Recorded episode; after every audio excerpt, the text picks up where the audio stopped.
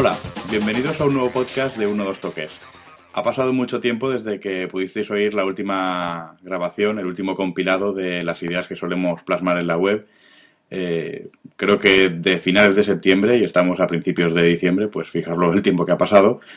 Y por eso no queríamos que, bueno, dejar más atrás, eh, más retrasado y más olvidado este pequeño proyecto de, de, bueno, una pequeña tertulia, una charla entre amigos de alguna de esas cosillas que, bueno, que por tiempo o por rabiosa actualidad, entre comillas, eh, no podemos reflejar en el, en el blog. Hoy, mm, como hacía mucho tiempo que no grabamos, pues hemos querido juntarnos más de los habituales y tenemos a somos tres personas hoy grabando. Entonces, eh, vamos a saludar, como siempre, lo primerísimo a Rubén y a Ariel que nos acompañan hoy desde Santa Coloma. Rubén, buenas noches, Bonanit. Hola, buenas noches, Miquel. Y desde Nueva York, más concretamente el Bronx, tenemos a Ariel Judas. Ariel, Bonanit. Hola, ¿qué tal? Bonanit, buenas noches, ¿qué tal? Lo primero es que mm, eh, quería presentar a Rubén como el único hombre que es capaz de anteponer el visionado del diario de Patricia a un Mazembe Pachuca del Mundial de Clubs. Eh, si tienes algo que decir a, esta acusación, Rubén, es tu momento. Pues tengo, que decir que tú eres un provocador que me obligaste a encender la tele para ver el diario de Patricia. Pero todo el mundo sabe que mi máxima afición es el fútbol y eso de diario de Patricia queda para otros. Y para Ariel también tengo una pequeña sorpresa y es que quería preguntarle, antes de meternos ya con lo serio, eh, el impacto mediático que ha tenido el hecho de que a Mista le cortaran el contrato con Toronto. Si sabe algo, si ha leído algo por allí.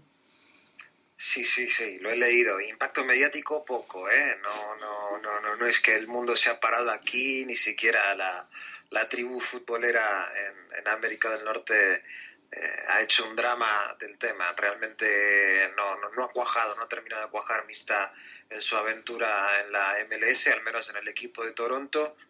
Eh, un equipo que está, dicho sea de paso, bajo reformas, una transformación profunda aparentemente de toda la estructura. Klinsmann se hace cargo, no va a ser el entrenador, pero va a ser una especie de secretario técnico del equipo y parece que va a haber una movida bastante importante con, el equipo canadiense que tiene por objetivo ganar una liga en los próximos tres o cuatro años de la mano de este nuevo proyecto de, de Jürgen Klinsmann y sus colaboradores.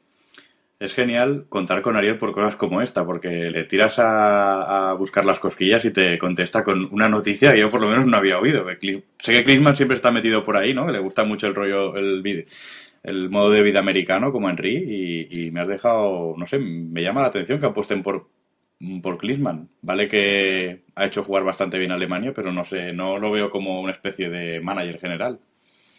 Bueno, vive en California desde hace mucho y el objetivo primero de, del Toronto era eh, ficharlo como entrenador. Mm, Klinsmann les ha salido con una propuesta que aparentemente ha cuajado más o ha seducido más a los dueños del equipo de Toronto, que es proveer de un entrenador, proveer de, ojeadores en Europa, Sudamérica, Europa del Este, para atraer talento para, para, el Toronto. Ojo con Canadá, porque está comenzando a invertir bastante fuerte en la MLS, con, con su equipo de Toronto y con el Vancouver, que debuta en la temporada próxima. Y Nada, sí, Klinsmann en un rol ejecutivo, creo que nuevo para, para su perfil, pero él tiene una empresa dedicada a eso y creo que lo que ha hecho Klinsmann es lograr venderle todo el proyecto de su empresa privada a un equipo importante que además eh, hay que tener en cuenta que el Toronto a lo mejor no suena ni siquiera como un equipo fuerte en la MLS, de hecho no lo ha sido hasta ahora, pero es de los mismos propietarios que, que son los que poseen a los Grizzlies en la NBA, eh, equipos de béisbol en, la liga canadiense, fútbol americano también, o sea, gente que, está muy metida desde hace muchísimos años en el mundo del deporte y que domina bastante el tema, con lo cual hay que ver qué tal sale el proyecto Klinsmann. No, pues ahora que, lo comentas, y estoy seguro de que Rubén estará conmigo, estaremos un poquillo tratando de seguir la pista, ¿no? Porque el proyecto suena, por lo menos, es llamativo. habrá que ver cómo acaba todo esto. Y si queréis, eh, os voy a presentar un poco, tanto a vosotros como, como, a la gente que nos escucha, un poco el menú que tenemos para hoy. Y es que era un tema que teníamos pensado para hace bastantes semanas, pero como os contaba entre una cosa y otra, no, no encontrábamos tiempo para sentarnos. Y ya, pues con la actualidad se nos echa encima y nos va a quedar un podcast de, de, lo que decía al principio, de rabiosa actualidad. Porque tenemos para hoy Balón de Oro, Banquillo de Oro, que no sé si al final se va a quedar con este nombre o, le pondrán otro. Y vamos a comentar un poquito el, tema de las sedes del Mundial, que también se, se, eligieron no hace mucho y ha habido un poco de, no sé si llamarlo polémica, pero desde luego no han dejado indiferente a nadie. Si queréis, eh, Rubén Ariel, comenzamos con lo del balón de oro porque ya sabemos los nominados. Eh, hay triplete del Barça, la porta desde su sillón de casa estará tri tranquilo otra vez. Y es que Messi, Xavi e Iniesta eh, se van a pelear el balón de oro. No sé vosotros cómo lo veis, así a una primera impresión.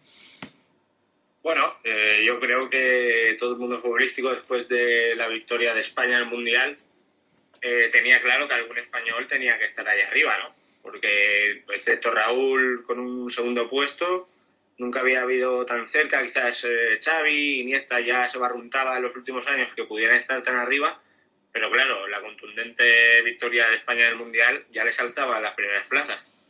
Entonces, eh, bueno, hablando de justicia, yo creo que de momento, o que se pudiera hablar de que es un, un tridente bastante justo para esos puestos. Ariel, ¿tú cómo lo ves? Yo también lo encuentro, lo encuentro como algo bastante, bastante justo. Siempre el tema de reducir a tres, tal vez deja fuera a gente que, que, tal vez también lo merece. Siempre elegir al mejor es, no sé, es, un poco raro para mí, pero bueno, creo que, que Snyder también podría haber estado. Eh, y tal vez algún otro que, que, a lo mejor se nos escapa o que... Yo pienso... Yo pienso, Ariel, perdona que... Estaría en, en, el quinteto final, pero bueno, a grandes rasgos creo que coincido con Rubén, creo que está bien, que, que, que no es un, un, trío que se ocurra mm, como algo tirado de los pelos, ¿no? Tiene bastante justicia que esos eh, que los tres jugadores del Barcelona estén hoy por hoy como candidatos al Balón de Oro. Yo creo, Ariel, que te, perdona que te cortaba antes, pero junto a Snyder, el gran olvidado, me parece a mí, es eh, otro holandés, Arjen Robben, que estuvo a punto de hacer el triplete con, con, el Bayern, le faltó la Champions que perdió ante, ante el Inter precisamente.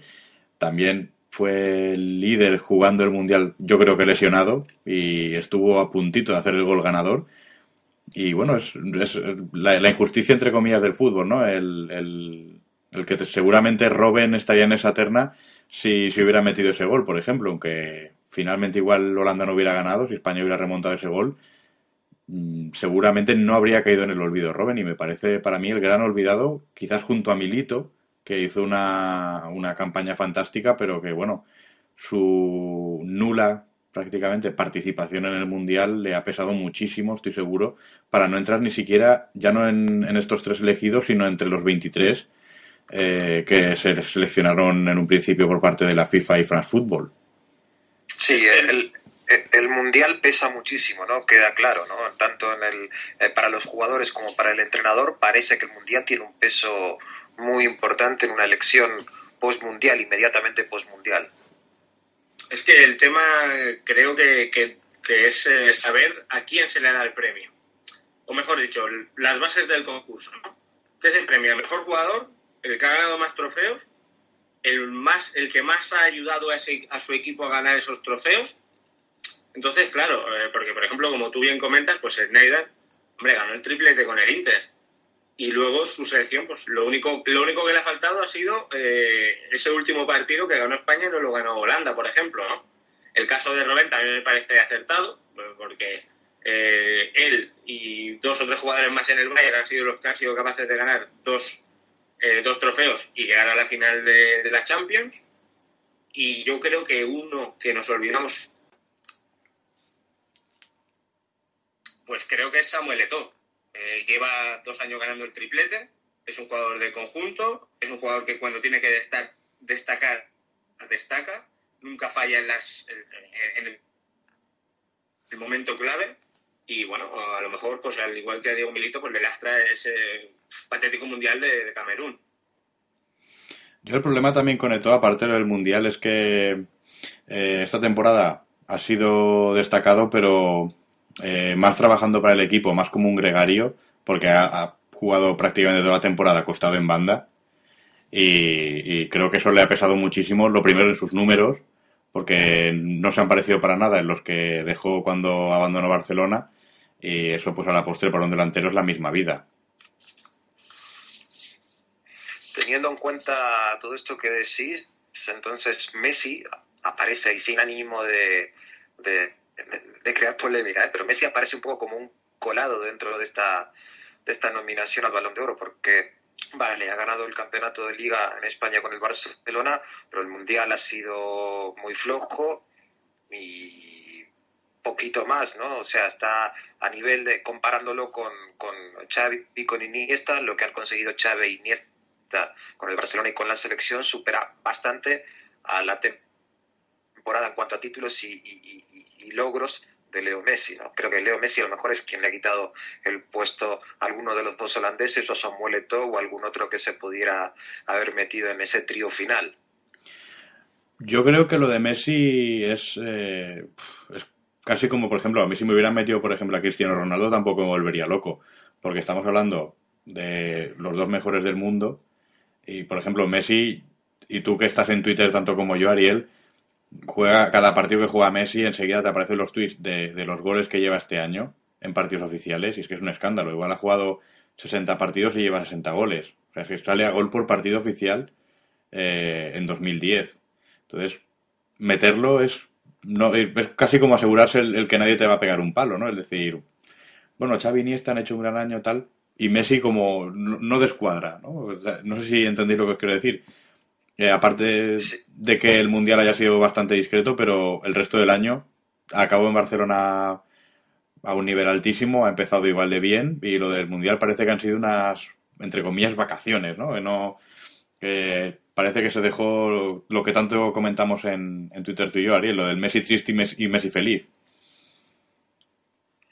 Sí, pero entonces volvemos un poco a lo que decía Rubén hace un minuto, que, el criterio de, evaluación es diferente, o sea, es una un rasero, o no un rasero, pero bueno, un criterio para sustentar las candidaturas Iniesta y de Xavi, otro diferente para Messi, si hubiera entrado Cristiano Ronaldo también hubiera sido un criterio similar al de Messi, creo que, que, sigue habiendo bastante incertidumbre a la hora de, ver la lista final de, de, gente que opta por el balón de oro, saber cuál es el criterio, ¿no? En base a que un jugador un año es balón de oro u otro año no lo puede ser.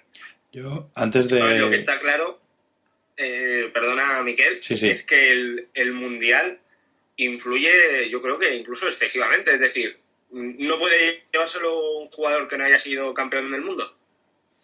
Porque lo que nos da a entender todo esto es eso. ¿Vosotros creéis que Xavi o Iniesta se hubieran llevado el balón de oro si no gana el mundial? No, yo creo que uno de los dos no hubiera estado seguro. Tal vez uno sí, tal vez Xavi hubiera llegado al terceto final, pero a lo mejor Iniesta no, no lo sé, o viceversa. Claro, es que a mí me está dando la sensación que, por ejemplo, a Xavi eh, ya se le está un poco dando, eh, a ver, yo no digo que no es importante, es más, creo que es pieza clave tanto en España como con el Barça, pero es más un poco premiando la trayectoria, ¿no? Que lleva tres, cuatro años, o bueno, o muchos años, siendo pieza clave y siendo eh, ese motor, ¿no? Y últimamente, pues, pues ya desde la Eurocopa, de, que llegan más al área, hacen más llegadas, pues se ha, convertido en un, en un tipo que aún puede, es capaz de meter más goles y sube su rendimiento pero yo creo que no se lo hubieran dado. O sea, si, si directamente no gana España el Mundial, yo creo que el, bueno, pues hubiera sido pues Snyder, ¿no? Porque es el que más trofeos ha ganado importantes. Yo, pues Rubén, yo no voy, no voy a coincidir contigo. Yo es que creo que si España no llega a, ganar el Mundial, el que se queda es Iniesta. Y solo hay que recordar que Iniesta, al principio de este año, lo ha pasado lesionado. Entonces, es eh, sí, sí. estoy, de acuerdo contigo que si hubiera caído sobre Iniesta y que Xavi eh, se hubiera quedado por lo que te digo, por la trayectoria, no, no solo ya por el año. Y que Iniesta se hubiera caído. Bueno, de todas maneras, eh, Messi hubiese ganado Supercopa, Mundialito de clubes con un gol suyo, trofeo que nunca había ganado el Barça, y Liga. Por lo tanto, también tenía tres trofeos. En el tres más importante, porque tenía el triplete con Copa de Europa. No, pero, Rubén. No, sé, me sigue, a mí la manera de elegir me sigue, bueno, no sé, me sigue mosqueando, por decirlo de alguna manera. te dejo, te dejo dos apuntes, Rubén, antes de pasar con, con Ariel otra vez. Y es que lo, del, Mundial de Club yo se lo doy al Balón de Oro de 2009, que es cuando se celebra, aunque ya estaba decidido que era él. Y, y luego lo de los criterios de selección, no me he leído las bases, creo que como el 80% de los que estamos opinando continuamente del, del Balón de Oro. Pero con esto de que se haya fusionado el premio balón de oro que da France Football con el FIFA World Player que da la FIFA, eh, creo, no, no, lo he leído, estoy hablando de, memoria de cuando leí la noticia de que los iban a, fusionar, eh, que la FIFA mantiene su sistema de, de, votación por parte de seleccionadores y de capitanes y que France Football, pues bueno, no sé hasta qué punto porcentual de, influencia tendrá sus votos, pero sí que va en, en relación a lo que aportan sus corresponsales. Entonces, claro, mm, los seleccionadores, pues, ya cuando era el Football Player, había algunos que te llamaban mucho la atención. Porque, por ejemplo, yo recuerdo muchísimas votaciones, por ejemplo, el año pasado a David Villa, que con el Valencia no hizo nada, con España, pues era 2009, perdió la Copa Confederaciones y sacó muchos votos, porque no deja de ser un gran jugador, aunque a nivel de títulos, pues no rascará nada. Entonces, claro, ahí pues se crea esa. Yo creo que la incertidumbre es esa, ¿no? El, el que France Football con lo que aporta lleva una línea y la FIFA, bueno, la FIFA es que realmente lo único que hace es preguntar a los seleccionadores y a los capitanes. Y a partir de ahí, pues se crea esa, esa confusión y creo que mientras que se mantenga este sistema de votación, pues vamos a estar todos los años con el debate de se han olvidado este y se han olvidado al otro. Y ya con esto, no sé si aporto un poco de luz. Eh, Ariel, si quieres rematar algo del balón de oro. No, que tal vez a futuro estaría bien que, vale, que digamos el componente FIFA tenga un porcentaje dentro de la elección del balón de oro, que, que France Football tenga otro porcentaje y que se deje reservado un 10, un 15%, o a lo mejor una votación de, de, usuarios de Internet, ¿no? que a lo mejor haría un poco más universal el tema y también daría cabida a jugadores que tal vez no tienen la opción de entrar. Eh, claro, tendría que ser realmente un, un, premio que, que, alcance a todo el planeta, ¿no? que, a lo mejor eh, nos encontraríamos como pasa con el juego de las estrellas de la NBA, por ejemplo, que los, los jugadores chinos son los que más eh, votos tienen por la población que hay en China. Pero creo que de alguna manera se podría arreglar, que, que además el hincha de los seleccionadores, de los capitanes y de los periodistas, el aficionado, el hincha, pueda en un porcentaje a regular, un 10, un 15%, también decidir quién es el mejor jugador del año. Ariel, ahora que, comentas, eh, no hace, hasta no hace mucho el, premio de balón de oro eh, era un coto privado para jugadores europeos.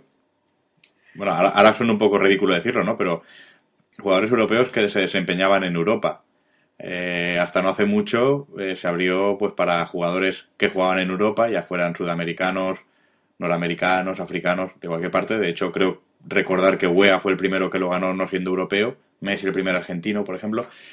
¿Tú crees que sería posible, eh, no te hablo igual de en dos o tres años, pero en un tiempo, crear un balón de oro que realmente pudiera abarcar todos los no te digo todos los campeonatos, pero por lo menos los más potentes, ¿no? Por ejemplo, incluir el Brasileirao, el campeonato argentino, igual incluso la MLS. No creo que pueda a corto plazo aportar a un jugador que pueda decirse que es el mejor del mundo, pero joder, sí, sí participar, ¿no? Si por ejemplo estar entre esos 23 elegidos. Eh, bueno, a nivel americano existe la, la votación que hace el periódico uruguayo El País, que es copiando el modelo del France Football, es una votación bastante seria eh, que va por fuera del esquema de Conmebol y demás, o sea que solo son periodistas y exjugadores quienes votan, y te diría que es una, una selección bastante seria y bastante respetada. Teniendo en cuenta eso, yo creo que sí que podría haber jugadores que si la votación fuera a nivel global, incluyendo a todos los grandes campeonatos o a todos los campeonatos del planeta, yo creo que por Internet se podría arbitrar de una manera bastante fácil y bastante justa, ¿no? Dejando entrar un solo voto por IP y, bueno, obviamente tendrías en casos como México y como Brasil y si el aficionado futbolero en Estados Unidos se, se enganchara al tema, vendrían muchos votos que tal vez condicionarían, ¿no? Los brasileños son 200 millones, los mexicanos 125 millones, en Estados Unidos casi 400 millones de personas, con lo cual ahí habría tal vez algún desequilibrio, pero de alguna manera creo que se podría arbitrar y, podrían participar, ¿por qué no? no sé, el primer ejemplo que me viene a la cabeza es el año que ha tenido Darío Conca en el Brasileirao, ¿no? De que todo el mundo está hablando de ese jugador. Creo que entre los 25 mejores jugadores del año Darío Conca ha estado en todo el planeta, eso sí me atrevo a, decirlo. Bueno, ¿por qué no? ¿Por qué no puede estar ¿no? en un tipo de, de selección de este tipo? Y luego para Rubén tengo otra, y es eh, si considera que se ha sido justo con otro, para mí gran olvidado, eh, que ha sido Wayne Rooney. Porque Wayne Rooney, eh, recuerdo, el, no sé, los primeros cuatro meses de, de 2010, está en un estado de forma espectacular, metiendo goles como no había hecho en su carrera. fue lesionarse en esa semifinal ante el Bayern, no se acabó de recuperar. Y, y Wayne Rooney, pues nada, es está missing desde, desde esa lesión, no, no ha logrado recuperar el nivel. ¿Crees que por esos 4 o 5 meses mm, hubiera merecido la pena meterlo también entre los 23, aunque fuera?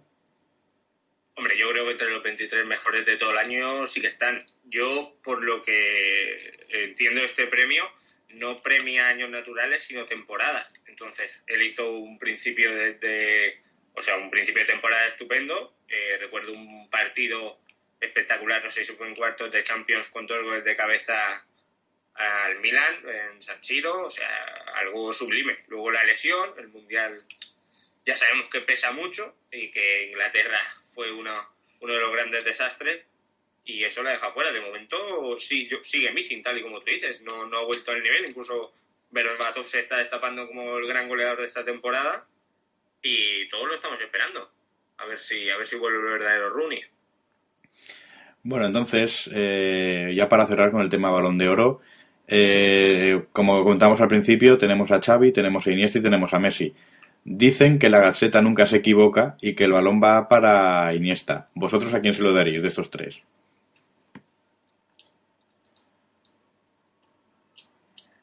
Mm, no sé, yo creo que los tres han tenido un año muy bueno, ¿no? Eh, insisto con lo que dije antes, creo que en el año del Mundial, lo que has hecho en el Mundial pesa mucho. Eh, Iniesta no ha tenido un, Mundial sobresaliente, pero ha marcado el gol de la final, ¿no? La postal del Mundial de, Sudáfrica dentro de 20 años será ese gol de Iniesta. Y bueno, creo que si hay que marcar ese momento con un premio, está bien que se lo den Iniesta. Bueno, yo, bueno, para mí es muy difícil y creo que, podrían inventar el, balón de oro compartido, ¿no? Por una vez, creo que todos están, todos han hecho méritos sobresalientes para tenerlo, ¿no? Eh, probablemente Iniesta pudiera salir porque ha sido muy importante en el mundial y todos esos todos esos votos de los seleccionadores, bueno, pues por ejemplo el seleccionador de, de Sierra Leona, todos estos seleccionadores lo que han visto han sido el mundial, ¿no? Probablemente, o las imágenes que le lleguen, o la postal del Mundial, tal y como apuntaba Ariel, pues, pues va a ser Iniesta metiendo ese gol. Luego cualquier entrenador va a apreciar a Xavi y yo creo que cualquier, entre, cualquier espectador va a apreciar a Messi, ¿no? Todo el mundo pagará una entrada para ver jugar a Messi, porque aporta un espectáculo extra. Entonces, es muy difícil. Yo, para mí, y porque creo que si no ya se va a quedar sin tiempo, se lo daría a Xavi. Pues yo, para cerrar, yo sí que se lo daría a Xavi. Y os voy a decir simplemente porque creo que esto siempre lo del balón de oro y todo esto, y sobre todo los que piensan que se lo pueden dar se lo podrían haber dado a Casillas también, lo saben, es que el gol hace mucho. Creo que, bueno, solo hay que repasar la historia del torneo, la cantidad de delanteros o centrocampistas con muchísimo gol eh, lo han ganado. Y Xavi, por ser de los tres el que creo el que menos gol tiene, pero el que es más importante a la hora de, del juego que realiza el Barcelona. Y lo hemos visto ya no solo en esta última temporada, sino desde que Xavi pegó esta explosión. Eh, cuando no ha estado, el Barcelona lo ha notado muchísimo. Yo creo que es principal eh, protagonista y responsable de que tanto el Barcelona como la selección española eh, hayan alcanzado ese nivel de, excelencia. Y yo también se lo daría a Xavi por eso. más allá de reconocer una carrera o no, porque también hay que recordar que reconocer esa carrera yo lo pondría a reconocer los dos últimos años, que es cuando Xavi eh, por fin ha, dado ese golpe sobre la mesa y ha querido ser un líder, porque hasta no hace mucho era un jugador sobresaliente, pero que vivía también eh, a la sombra de, los otros cracks del equipo. Cuando él ha asumido el rol de crack, es cuando hemos visto un Xavi, pues, de esto, ¿no? De, balón de oro. Eh, bueno, vamos a pasar, si queréis, a... Seguimos con el oro. Parece que estamos en, un mercado judío y nos toca hablar de el premio al mejor entrenador del año. Yo lo he querido llamar banquillo de oro. No sé si el nombre es un poco un poco poco comercial, tiene poca salida, pero por diferenciarle el balón de oro. Eh, en esta ocasión los nominados también tenían mucho que ver con el fútbol español, por lo menos ahora mismo, y es que está Vicente del Bosque, seleccionador, eh, Mourinho, reciente entrenador del Real Madrid, y Guardiola. No sé vosotros, eh, en un principio, qué os parece estos tres elegidos. Bueno, mm, creo que está bien. Eh, pero bueno, Van Gaal, ¿por qué no? no? También ha hecho una temporada bestial el año pasado. Eh, pero bueno, creo que están bien. Volvemos a lo mismo. Creo que el Mundial ha pesado. Por eso está Vicente del Bosque. Mourinho hizo una campaña brutal.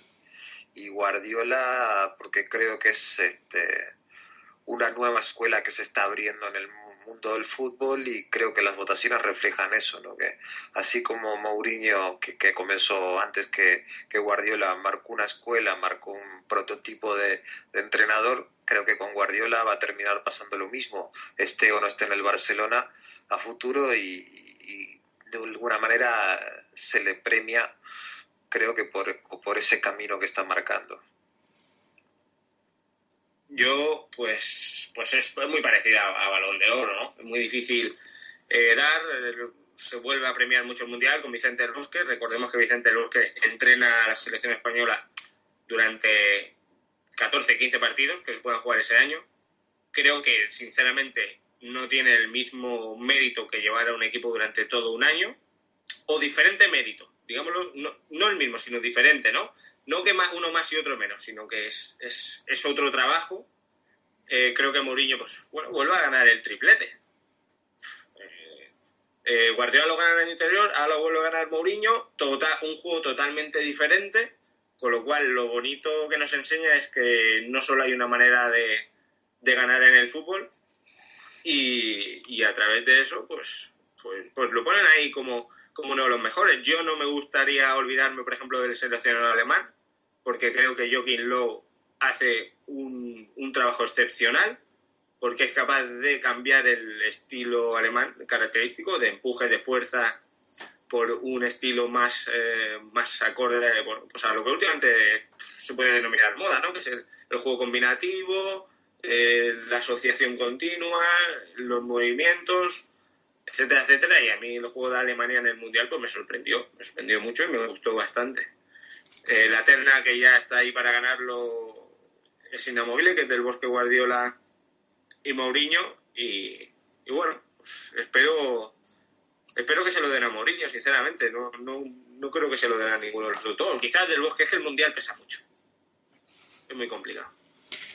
Yo aquí, Rubén, me has leído el pensamiento y es que eran las palabras que tenía pensadas, ¿no? un seleccionador, es lo que dices tú, son entre 10, 15 partidos en un año un entrenador en un año pueden ser hasta, yo qué sé, cerca de 50 partidos.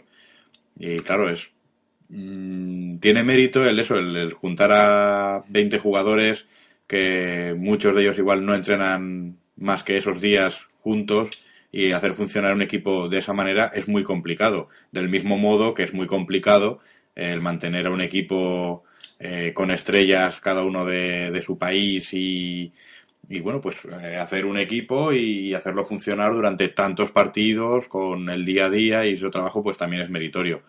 Eh, yo aquí, pues bueno, lo de Guardiola mm, creo que se premia más a, a su, bueno, a su filosofía, digamos, bueno, su no sé tampoco sé muy bien cómo, eh, cómo calificarlo, ¿no? A su, entre comillas, cabezonería por, por hacer funcionar el Barça de la manera en, lo que, en la que él quiere Cuando le ha salido bien, que de momento es casi siempre, es una maravilla, y bueno, cuando ha perdido, pues muere con su estilo, que es algo que a mí por lo menos me gusta mucho, ¿no? El, decir, bueno, ganas, ganas o pierdes, pero sabes que has jugado como juegas siempre. Eh, también me llama la atención que Bangal haya tenido tan poco peso en estas votaciones, en esta elección, e incluso eh, apostaría por el seleccionador holandés, Van Marwijk, que también eh, con una selección holandesa que desde luego a mí no me parece de las mejores que haya tenido en los últimos 20 años como para llegar a la final de un mundial y lo ha conseguido.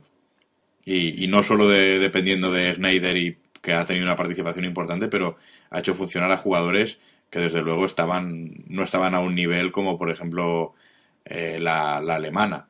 Y de aquí enlazo también con lo que comentaba Rubén de, Joaquín Lowe, porque ha sido también un escándalo. Y no solo por cambiar el, el sistema de juego que estábamos acostumbrados con Alemania, sino también por tener la valentía de apostar por gente muy joven y sin ningún sin crear ningún tipo de drama.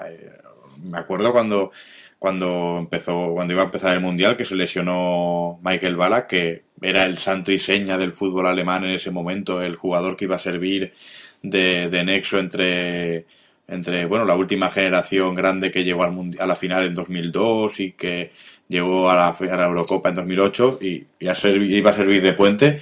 Y sin ningún tipo de, de, problema empezó, apostó por Kedira, apostó por Ozil, apostó por Schweinsteiger, siguió, bueno, con Podolski, que la selección rinde muchísimo, apostó por los jóvenes y le ha salido la cosa muy bien, con la mala suerte de que en el Mundial, pues bueno, se cruzó con España, que seguramente era el único, equipo al que podía, al que le, que le podía plantar cara y ganarle, y así pasó. Pero yo creo que si, por ejemplo, se hubiera cruzado con Holanda, Alemania hubiera llegado a la final y la final hubiera sido vamos, un escándalo. Y me parece también los dos grandes olvidados, ¿no? Van Gaal y, Van Marwijk, junto a Lowe, que ya lo, comentaba Rubén. Y también, pues lo que, lo que os decía, ¿no? El, diferenciar entre un seleccionador y un entrenador, el, las dificultades ¿no? que cada uno tiene y el, y el distinto mérito, que ahí me ha parecido muy, muy acertado el comentario de Rubén. Eh, Ariel, Rubén, se dice también en la gacheta, que es que dicen que no falla, yo por eso me, me, me agarro a ella, que el ganador va a ser del bosque. El mundial vuelve a, vuelve a pesar mucho.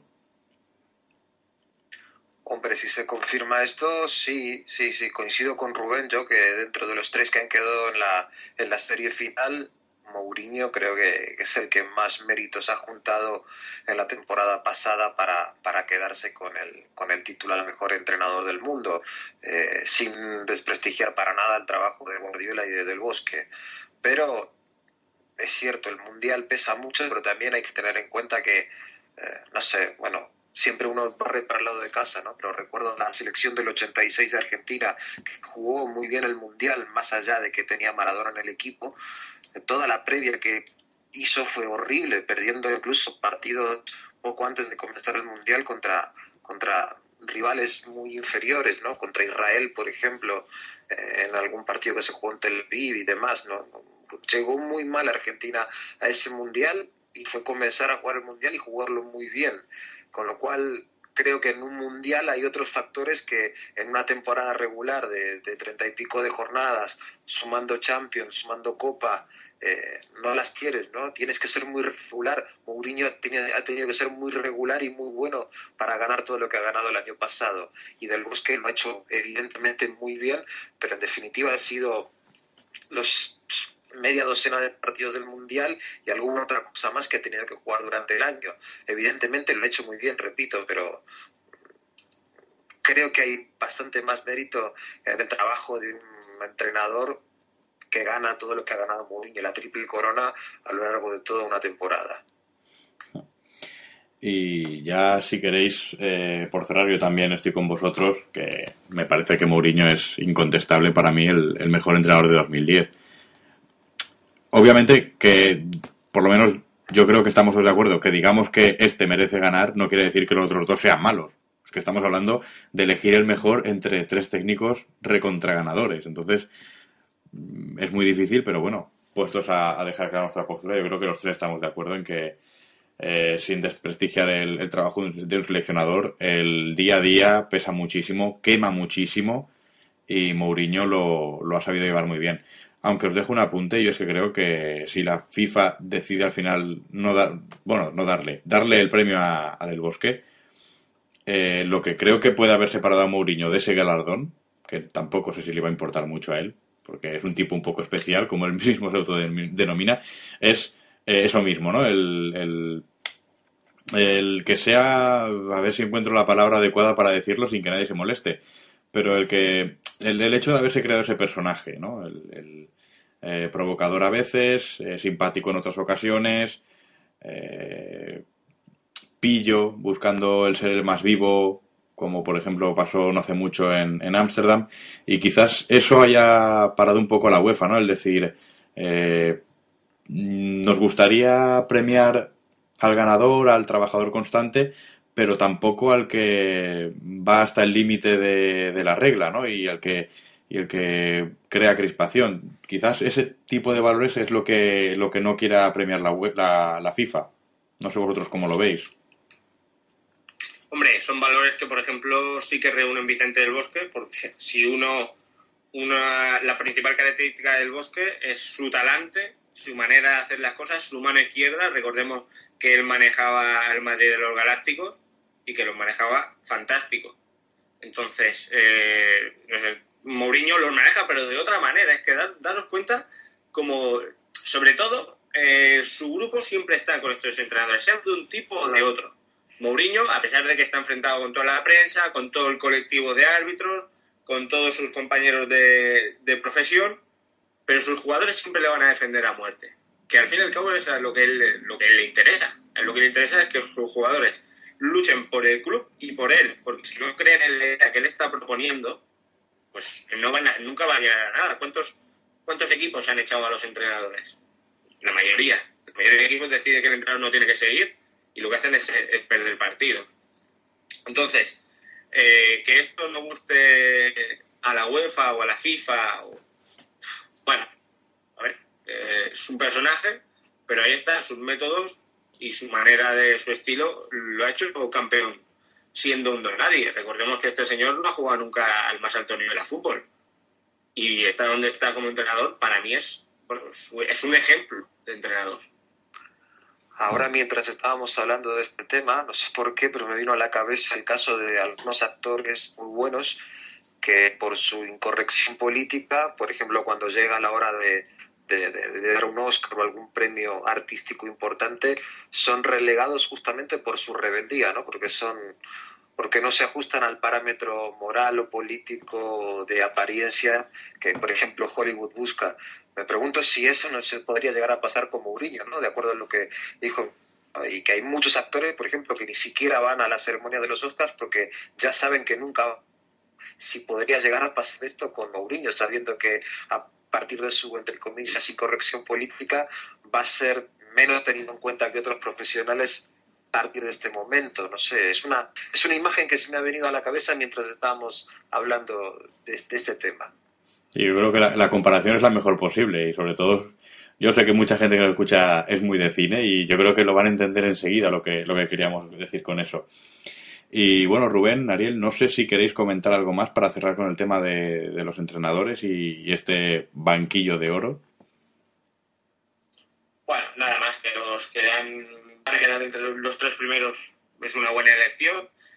Me quería, tal como vosotros habéis dicho, pues eh, sinceramente, pero es que claro, es que solo, solo, puede, solo pueden quedar tres y solo puede ganar uno.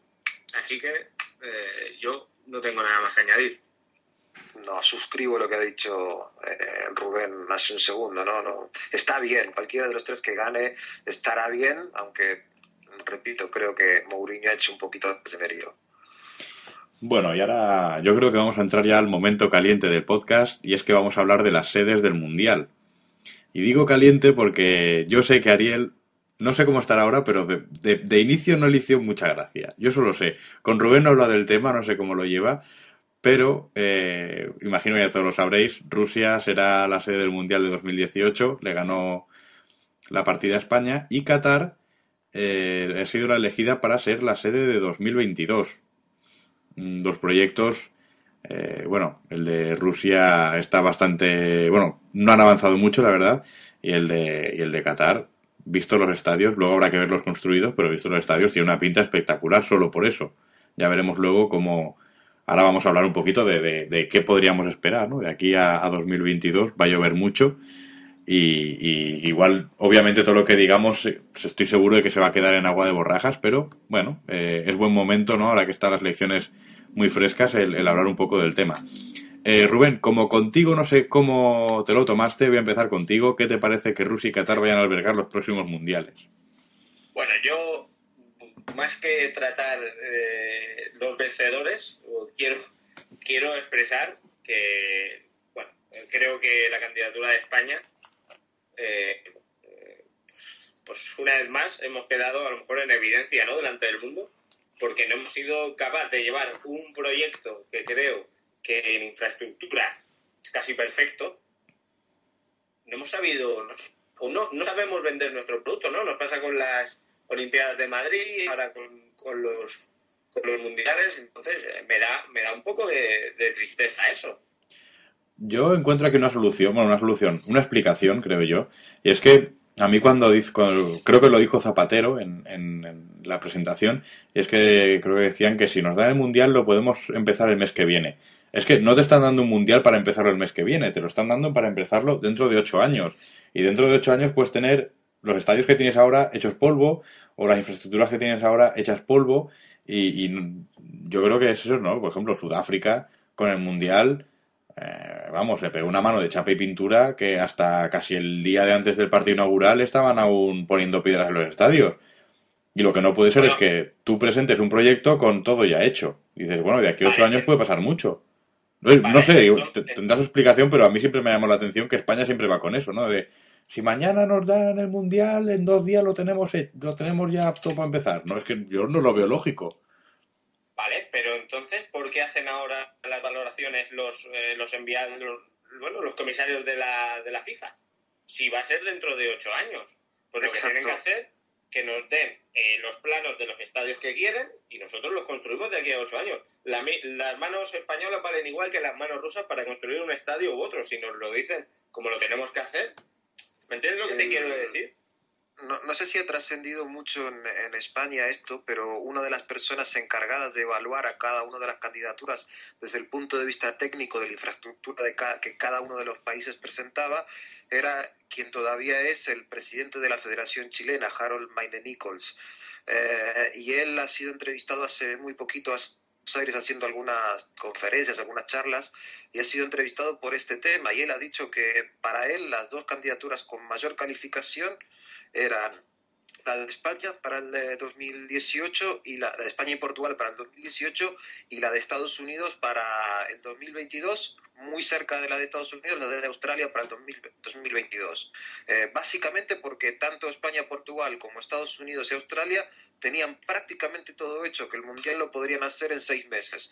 Eh, Estados Unidos tenía todos los estadios listos, a Australia le faltaba uno y a Portugal y a España prácticamente tenían todo hecho. Era hacer simplemente algunos ajustes en algunos estadios, pequeñas reformas, pero básicamente el Mundial se podía hacer en ese momento. Con lo cual, por un lado, la comisión técnica o el encargado técnico de la FIFA eh, les da el ok la aprobación a, a esos países, pero por otro lado, el criterio de evaluación y de selección parece ser el de esos países en los que hay que hacer de todo. Sudáfrica, Rusia, Qatar, Brasil Brasil hay buenos estadios, pero prácticamente todos, menos el Maracaná, se harán a nuevo, ¿no? Son, son, son nuevos escenarios que va a sumar el fútbol brasileño, nueva infraestructura, muchas comisiones, mucho, mucho, muchas empresas que se meten en esa construcción de, de, nuevos estadios. Me parece que el negocio está, de la FIFA está en ese lado, en, en esos sitios donde prácticamente hay que hacer un mundial de la nada. Es que cuando os comento esto, por ejemplo, me decís, no, es que los estadios pues tenemos que presentar, pero por ejemplo, estando en Valencia, eh, no me imagino eh, el Mestalla actual como sede de un mundial, y no por lo que es el estadio, el estadio pues es un estadio viejo, pero está muy bien, sino por, por la ubicación que tiene, ¿no? Es tan céntrico que, que no me imagino, claro, Valencia mira que mueve gente, por ejemplo, cuando tiene un partido importante, mueve mucha gente y tal, pero el, el, ser sede, por ejemplo, ya no es solo la gente que tienes, eh, que va al estadio, sino la gente que está allí pasando el día, porque a lo mejor eh, se van a, yo qué sé, por ejemplo, en su día en el 82 se iban a Alicante, ¿no? A, o a Elche a, jugar. Y yo estoy seguro de que hubo mucha gente que, que pernoctaba en Valencia y luego bajaba, bajaba a Alicante. Entonces, más, cuando hablo de, infraestructuras, más que referirme a lo que es el estadio en sí, me refiero a, por ejemplo, la ubicación que pueda tener, las comunicaciones que pueda tener. Y claro, mm, por eso digo que de aquí a ocho años, pues a lo mejor lo que ahora puede ser un estadio que está alejado del núcleo urbano, pues en ocho años pues puede ser una zona perfectamente conectada con eh, zona residencial, zona, zona de donde hay hoteles o zonas de ocio a, eso vengo a decir, ¿no? No quiero decir que, que, que, que pedirle a la FIFA que te dé un planning de lo que necesita y tú ir montándolo en esos ocho años, ¿no? A esto me quería referir. Quería hacer la, la explicación un poco a mi manera para, para que entendierais lo que quería. Y después, lo que, lo que comentaba Ariel eh, de, de, este eh, inspector, voy a llamarlo de, de las candidaturas eh, eh, comentando lo de Estados Unidos, eh, sí que te quería preguntar, Ariel, porque parece que en Estados Unidos sentó bastante mal eh, que Qatar se llevara el Mundial. Absolutamente, absolutamente, porque aparte, bueno, es lo que dije hace un segundo, si hoy... también es un tema que creo que se habla mucho más aquí que, que, en Europa, ¿no? Pero en México se habla mucho del tema, ¿no? México tiene firmado una suerte de acuerdo con la FIFA por el cual si alguna candidatura, algún país al cual se le ha entregado la, oportunidad de hacer el Mundial falla, México está en una lista de suplentes y es una lista muy corta. Creo que están México, Estados Unidos y Alemania hoy por hoy en esa, en esa lista. ¿no? Supongamos que en el 2013 hubiera algún cataclismo en Brasil y no se pudiera hacer el Mundial, pues entrarían en juego allí la posibilidad de México, de Estados Unidos y de Alemania. Ya le ha pasado a México, el Mundial 86 no era de México, era de Colombia. Colombia, eh, un par de años antes de la realización del Mundial, renunció por una crisis económica a la posibilidad de ser sede y allí México salió en, en auxilio de la, de la FIFA para cubrir esa plaza vacante que había dejado eh, Colombia. Eh, hoy Estados Unidos tiene todo hecho, ¿no? No, hace falta hacer un solo estadio más. El último que le faltaba era el que lo acaban de inaugurar hace apenas unos meses aquí cerca de, Nueva York, pero repito, mañana mismo eh, Estados Unidos podría anunciar que, el Mundial se hace tres meses aquí, toda infraestructura de estadios y de disposición y hotelera y demás, está todo preparado. Claro, ha sentado muy mal eso me parece, ¿no? Que, que tienen realmente todo listo, todo preparado, todo uh, instalaciones bastante nuevas, casi todas, eh, inauguradas en los últimos dos o tres años. Eh, bueno, se le dejara sin prácticamente ninguna opción ya de movida la, la primera votación de, de, la sede del Mundial 2022. Y si queréis, eh, vamos a meternos un poquito con Rusia a ver. Mm, yo no, bueno, me perdonen, pero mis conocimientos de la geografía rusa pues son bastante limitados, por no decir que nulos. Y es que eh, Rusia en su, en su dossier, imagino, de, de, presentación de su proyecto, eh, una de sus principales bazas, y yo creo que es la que más ha, convencido o, ha hecho sentir mal a la FIFA, es eh, que mostraron un mapa con todos los países que habían sido sede. Y claro, Mm, viendo lo que abarca Rusia eh, del globo, eh, era un hueco muy grande, ¿no? Eh, todos los mundiales en Europa se habían concentrado en, la parte, llamémosla, más desarrollada. luego también teníamos bastantes, por el principio del siglo pasado, en, la parte sudamericana y, centroamericana. Y claro, la zona rusa estaba totalmente en blanco y, buscando un poco eso, ¿no? Lo que, lo que quiere transmitir la FIFA de llevar el fútbol a todos lados del mundo, pues eh, una región tan extensa como, como, la rusa, pues queda un poco, eh, no sé, muy, muy llamativo en ese mapa. Pero claro, luego eh, vi también el proyecto de sedes, y es que hay una sede que está perdida en, en, la estepa siberiana, que me da mucha lástima los equipos que les toque irse allí. Entonces, Claro, vale que será verano, pero y no, no hará un frío extremo, pero desde luego el que le toque alguna sede un poco complicada, eh, o Rusia se pone las pilas, ya no solo en cuanto a infraestructura, sino también en cuanto a seguridad, o lo va a pasar muy mal, ¿eh? Y mira que yo soy recontradefensor de, de, de que Rusia y Qatar hayan ganado eh, el derecho a albergar un mundial, pero estas cosas pues me tienen un poco en vilo. No sé si vosotros habéis visto el, el plano de sedes y, y, vais pillando lo que os voy contando, pero no sé cómo la FIFA ha tragado por ahí, ¿eh? Bueno, es que... A ver, es que si, las, los votos para elegir las sedes eh, se los manejan entre ellos. Yo debía votar en este, tú me votas en el otro, yo te doy dos por aquí, tú me das tres por allí, llegamos a un acuerdo, ¿en qué están votando? ¿Están comprándose votos con votos? O sea, yo no creo que no se han parado a valorar eh, los informes técnicos en los que la FIFA no se ha gastado nada porque todo lo habrá costeado en las federaciones de cada país organizador. O sea, en eso no se habrán fijado, porque es lo que te dice. Yo incluso no sé si habrá diferencias eh, horarias entre unas eh, entre unas ciudades y otras dentro de las de la... las hay las hay seguro eh las claro. hay seguro porque eh, había en la presentación de, de, la de la candidatura rusa hablaban de los cinco usos horarios diferentes que tienen allí en, en, Rusia y eso cómo lo van a cuadrar con las televisiones para retransmitir los partidos en, en momentos de máxima audiencia porque bueno en, en claro. Estados Unidos ya pasó no Estados Unidos también tiene sí.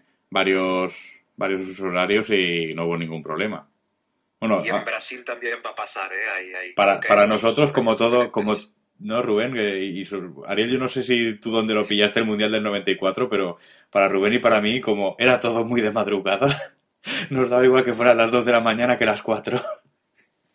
Pues sí, la, la verdad es que nos pillaba de madrugada y, y nos levantamos, no había problema, ¿no? Porque a los futboleros no nos importa, nos adaptaremos.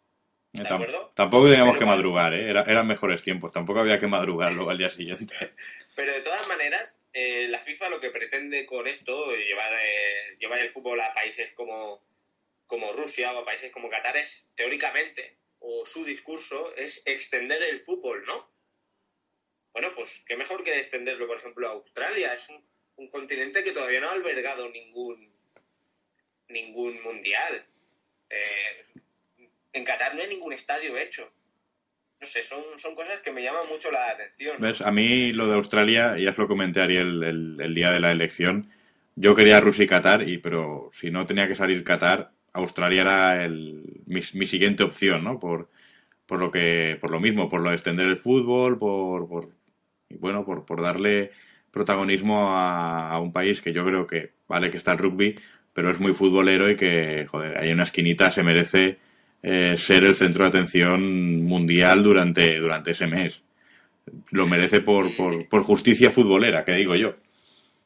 Y Australia lo, lo, lo, va a llevar muy mal en los próximos años porque, bueno, en la, en la FIFA ya se está hablando de romper con el criterio de, de rotación de continentes, con lo cual, de acuerdo con lo que leí en algún eh, en algún artículo escrito por un periodista americano, eh, el criterio sería más o menos el de hacer un mundial en Europa, un mundial en otro continente. O sea, no, no, no explícitamente ir rotando África, Asia, América, Europa, sino ir alternando una vez en Europa, una vez fuera de Europa y, y, parece que China, por ejemplo, se ha apuntado a la carrera del 2026 y entre China y Australia, no sé yo, la FIFA, teniendo los criterios que está teniendo últimamente, si, si, si Australia lleva alguna opción de ganar en, ese, en esa puja contra, contra China. La India también parece que, que puede llegar a apuntarse para el 2026 o el 2030, con lo cual creo que veremos próximamente muchos mundiales de este estilo, ¿no? Salvo los que se juegan en Europa, salvo el de Brasil,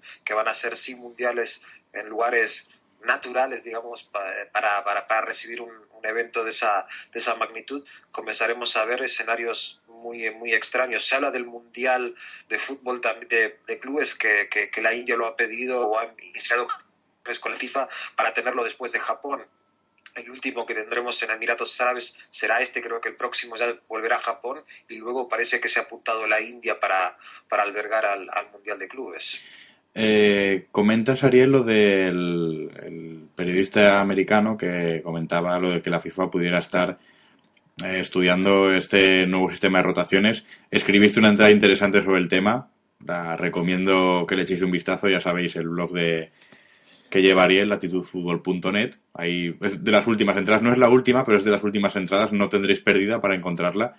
Y comenta un poco eso, ¿no? El, el, que el Mundial de Brasil pudiera ser el último que se celebrara en Sudamérica por este sistema de rotaciones. Yo creo que no, que, que, que este hombre está equivocado, Ariel. Eh, afortunadamente para ti, porque yo sé que, que, el Mundial de 2030 se va a celebrar en Argentina y Uruguay, lo tengo clarísimo, y que, que la FIFA no creo que vaya a pasar por este aro porque sería con, ir contra su propia, o sea, lo que nos está vendiendo ahora de llevar el fútbol a, no sé, a todos los lugares, tal, no puedes decir ahora, vale, una, un Mundial Europa, uno que se lo jueguen los demás, un Mundial Europa, el otro que se lo jueguen los demás, no, no. Yo... A ver, que un Mundial en Europa eh, también quiere decir, a lo mejor un Mundial, yo considero que el Mundial en Rusia definitivamente es un Mundial en Europa, eh, y el Mundial en Qatar por distancias está muy cerca, eh, muy cerca de Europa. Vamos a ver en cuanto a presupuesto qué tal sale ese mundial. Pero digamos, supongamos que le den un mundial a Marruecos, también sería bastante fácil de ir desde Europa hacia Marruecos, ¿no? Digamos que, eh, según lo que explicaba este periodista, sería un mundial asequible para el aficionado europeo en cuanto a distancia y luego un mundial en la lejanía. Y ir alternando esos dos conceptos. Eh, creo que, no sé, si se hiciera un mundial en Egipto también sería más o menos fácil ir a, desde Europa. Sí, yo creo. Que, que, que, lo que él apuntaba era eso, ¿no? Un mundial fácil para el aficionado europeo y otro no tanto, ir alternando uno y uno. Yo creo que, antes de darle paso a Rubén, que eh, cuando África albergue otro mundial, eh, va a estar ahí entre Marruecos, Egipto y la parte del norte. Eh, primero porque está, aparte va, a parecer un poco eso, pero está en un momento futbolístico más que interesante. Y bueno, la pasada Copa África, Egipto, me pareció un equipo espectacular. Y ojito con que en poco no presenten un, una candidatura aprovechando el tirón que tiene su selección en, el continente africano. Y luego lo de China, me parece que como realmente se había presentado en 2026, lo tiene hecho. ¿eh? Y me sabe mal por Australia y por la India, pero me parece que China el, potencial que tiene para, para llevar a cabo un evento de esta magnitud y el poderío económico que tiene, se lo llevaría de calle. ¿eh? Presentaría un proyecto, bueno, ya vimos no hace nada los Juegos Olímpicos en 2008, pues lo de un mundial no me lo quiero ni imaginar. Y Rubén, cuéntame un poquito qué te parece lo de Rusia y, y cómo ves también lo de Qatar. Antes de... Vas a meterle tu mano primero a Qatar que ninguno, Rubén, que te estoy viendo que estás hablando poco.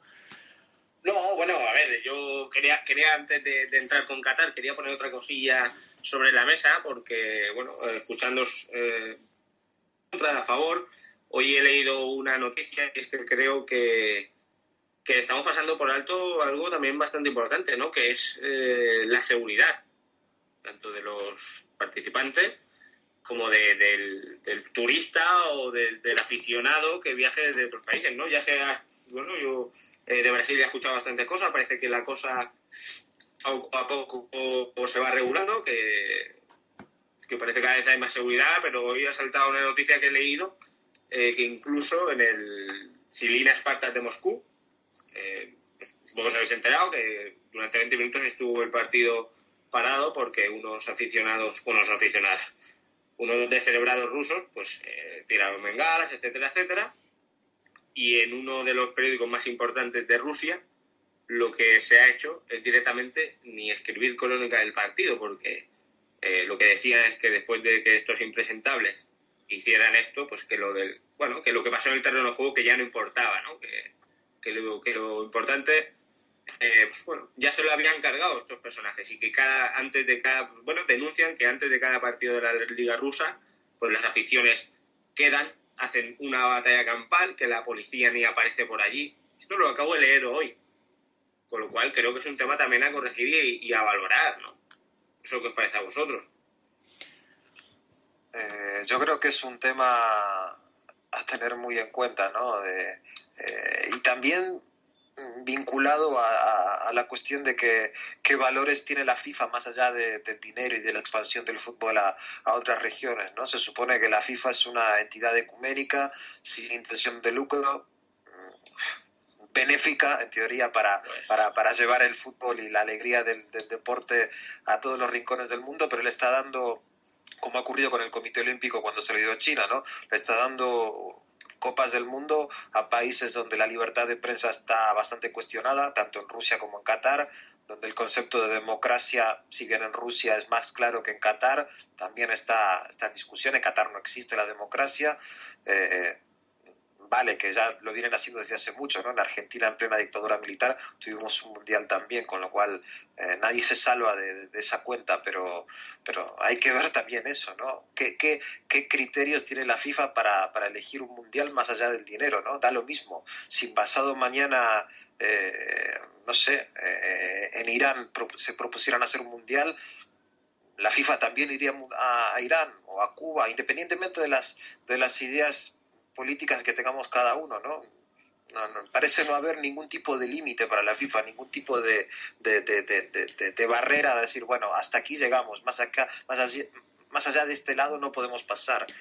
Yo creo, mucho la atención. Ariel, que aquí es todo lo contrario, es que eh, la FIFA, bueno, lo hemos visto, España estuvo a punto de pasarle, eh, que Federación de Fútbol en la que mete mano un gobierno queda excluida de la FIFA. Bueno, no de la FIFA, pero la sancionan sin participar en, el Mundial o en la clasificación de la Copa del Mundo directamente.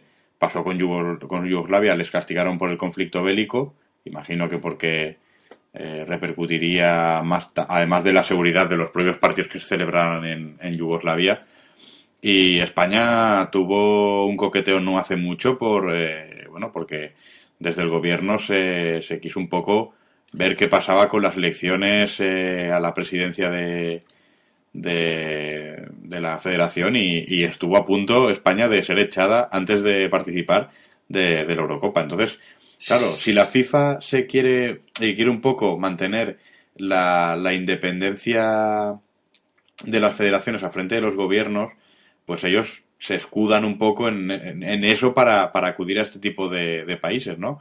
Decir, bueno, nosotros que allí hay un dictador o que allí no haya democracia o que allí no haya tal, no nos preocupa. A nosotros nos preocupa llevar el fútbol independientemente de la situación. Suena un poco extraño, ¿no? Pero que llevar el fútbol independientemente de la situación sociopolítica que tenga este país.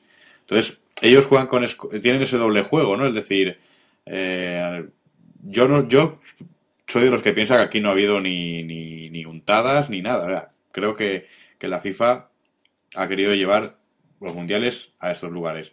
Pero en el caso de que, de que, hubiera, de que hubiera pasado, no creo que sea por, por, por ningún tipo de, bien político, sino más bien por, por el, eso, el, ánimo de, de, llevar el fútbol a otros sitios. No creo que eso, el, doble juego, pues a ellos les vale para, para limpiarse o, o lavarse las manos en cuanto hay alguna acusación de este tipo por supuesto, se lavan, se, escudan eh, amparándose en la figura de que la federación es independiente.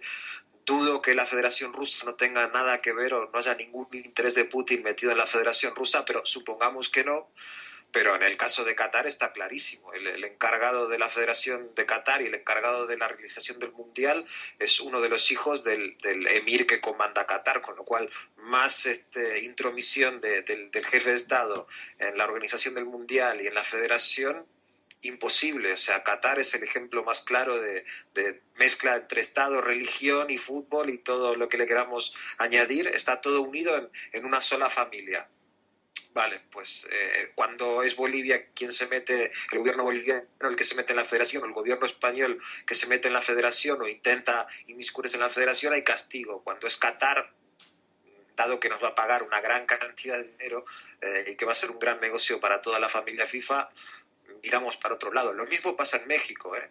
En México hay empresas que tienen, eh, Televisa es dueña de tres equipos en la primera división mexicana y la FIFA no interviene. En teoría eso está prohibido por la normativa FIFA. Las palabras de Blatter son, ningún equipo mexicano se queja, nosotros no tenemos por qué meternos. Te aseguro, España pareciera el Madrid comprando al Getafe y al Racing de Santander de la FIFA y la UEFA irían a meterse y a preguntar qué está pasando. Bueno, eh, no sé, me, me, me, molesta muchísimo el doble, el doble rasero de este tipo de entidades, llámese Comebol, FIFA, UEFA, eh, me parece que se manejan permanentemente con un doble rasero eh, horrible, espantoso. Ariel, estabas comentando lo de, lo de los jeques de Qatar. que lo controlan todo. Una cena familiar eh, debe ser espectacular los temas de conversación que deben de tener. Estaba pensando y digo, digo, oye, tal, ¿tú, hijo, cómo te va la organización del Mundial? No, bien, ¿y tú la negociación con, por el petróleo, no sé qué? Unas conversaciones, vamos, se tiene que hablar más ahí de, del poderío mundial que, que en la ONU.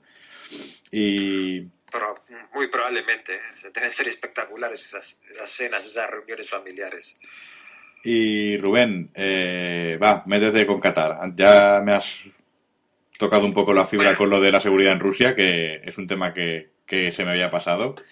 Eh, Qatar, ¿qué te parece? Bueno, pues soy, soy muy de la cuerda de lo que dice Ariel, ¿no? Que me parece que va a ser, sí, sinceramente, a lo mejor va a ser muy espectacular, el mundial de la opulencia seguramente será. ¿Por qué? Porque los estadios no van a dejar con la boca. Decían que sus propios estadios, como ellos los iban a infrautilizar después del Mundial, se podían desmantelar y transportar a cualquier parte del mundo. Es decir, bueno, eh, también tendrá sus cosas positivas, ¿no? Eh, pero, por ejemplo, ahora mismo eh, me parece que las mujeres no pueden entrar a los estadios. Sigo insistiendo en el tema de los derechos, en el tema de, de esas dificultades. No, no, aquí te tengo que cortar, Rubén, porque por ejemplo, hoy he estado viendo los partidos del Mundial de Clubs y había mujeres. Y ayer estoy seguro que vio el Brasil-Argentina que se jugó también por esa zona y también había muchas mujeres. Yo creo que eso ya es.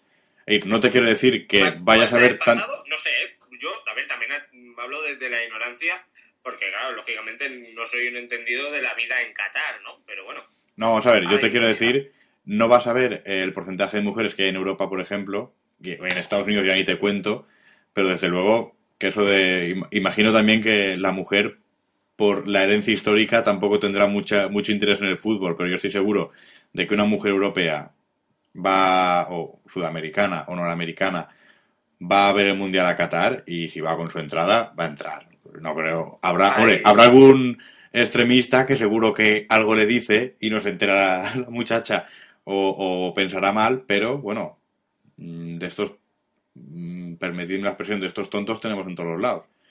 Pero eh, yo, los partidos, por ejemplo, del Mundial de Club que está viendo esta tarde, había mujeres, no tan, en tanto número como en cualquier eh, otro lugar, pero mm, no creo que haya ningún problema en que entren mujeres al estadio.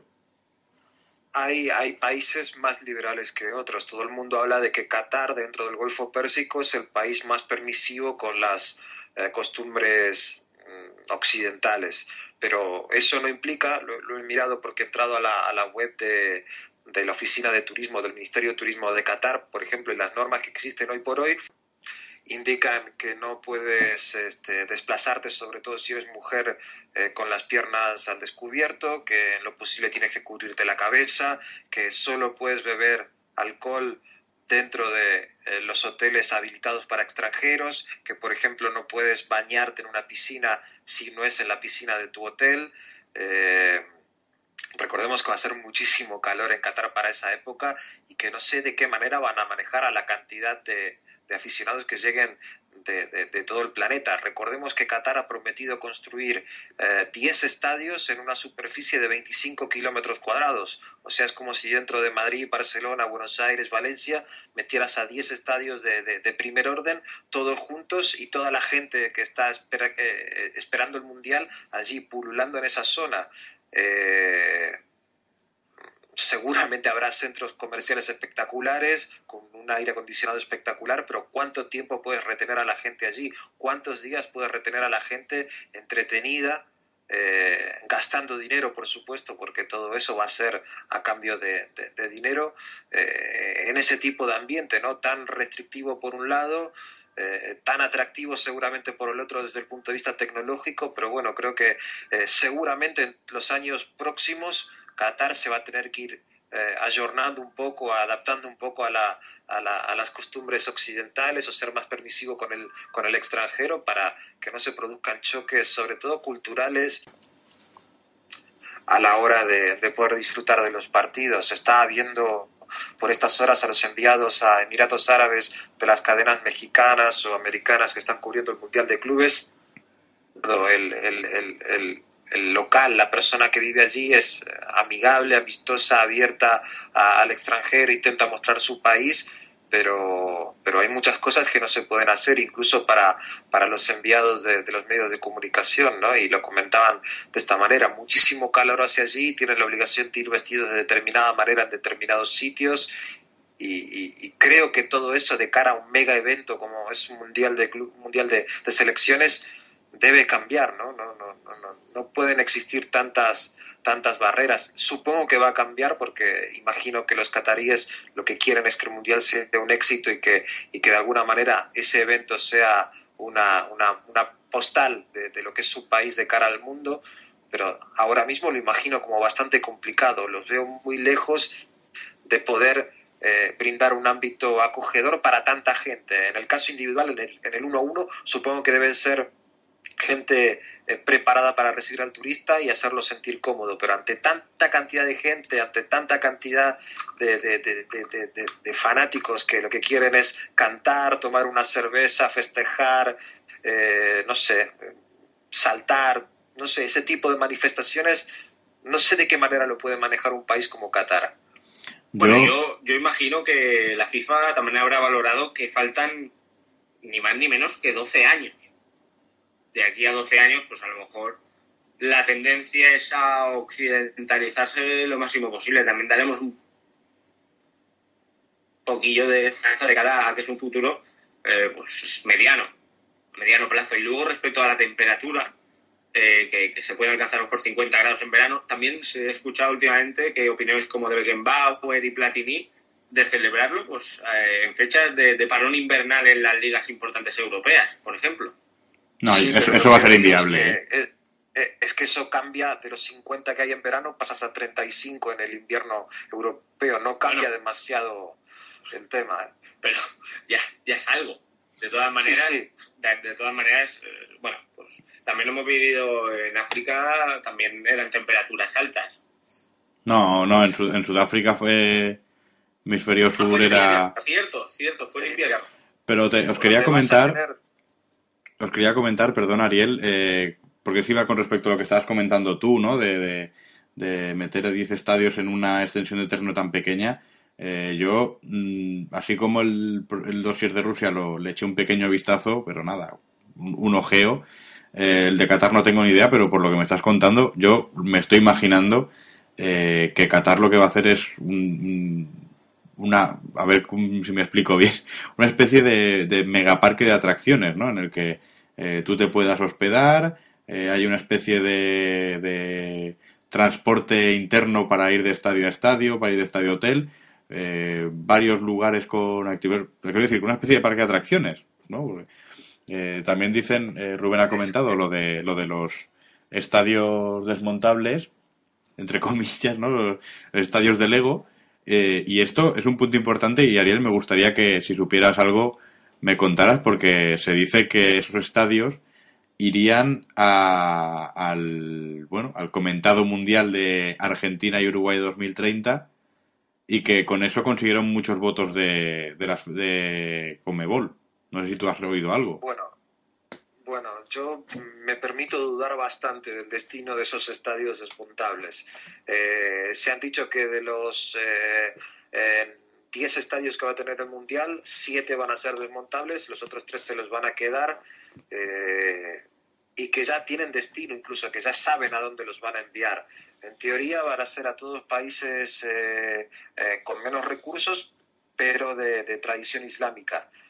se habla de Indonesia, se habla de, de, bueno, de, países de, esa región, de Omán, de, países de la, de, la órbita, digamos, eh, cercana a lo que puede ser eh, Qatar.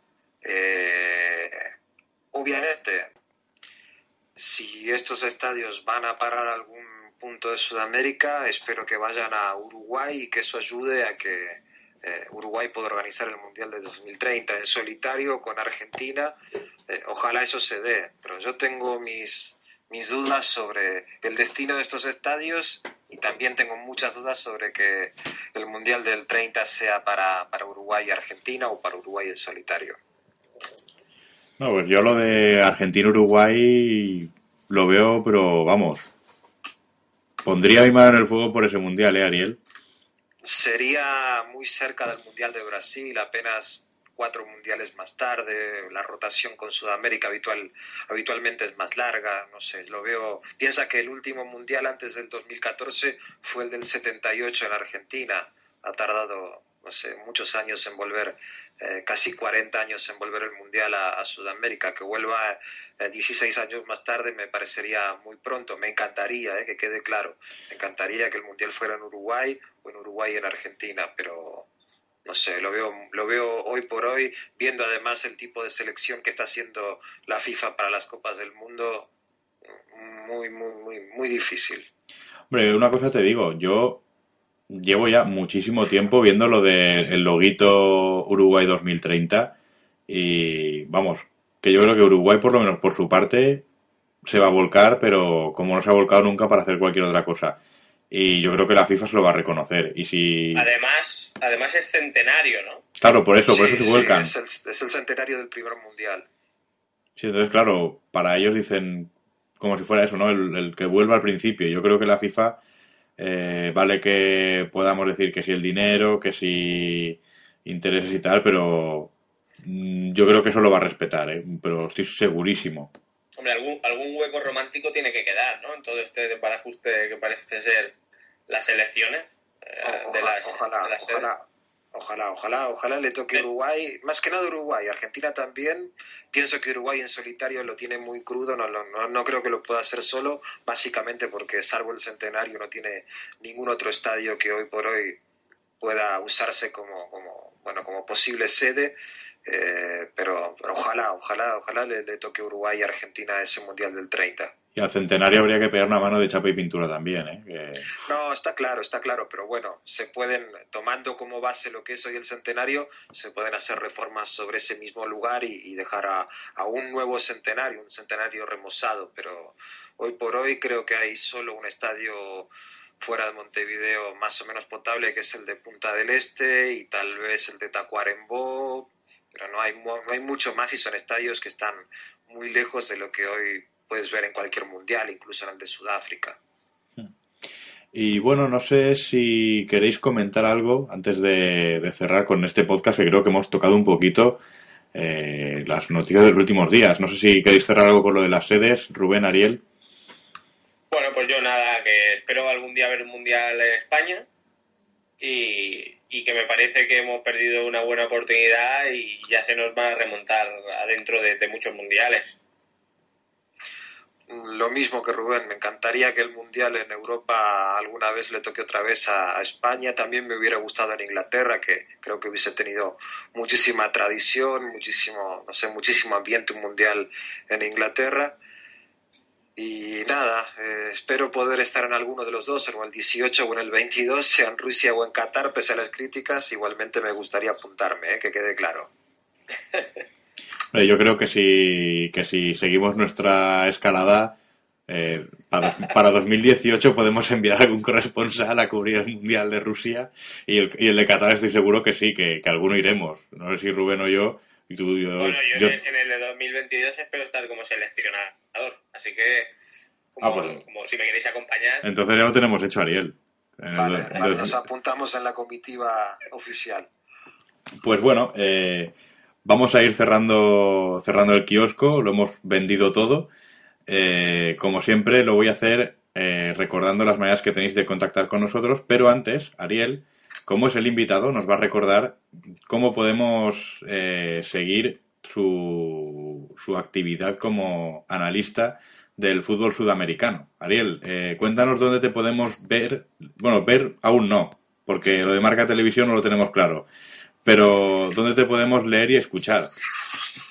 Eh, bueno, leer en el blog latitudfutbol.net, escuchar en Radio Marca hasta que regrese la Fórmula 1 seguramente los domingos a las 15. Cuando empieza la, la, temporada de Fórmula 1 eso puede cambiar, pero de momento domingos de 15 a 16 en Radio Marca.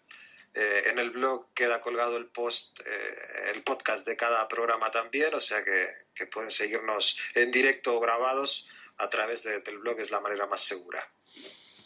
Eh, recuérdanos también que te podemos seguir por Twitter, que ya decía yo que con lo de con lo de las elecciones del Mundial tuvimos ahí un buen debate, que la gente te siga porque, vamos, información del fútbol sudamericano y opinión de cualquier cosa que pase en el fútbol eh, con tu calidad habitual, Ariel.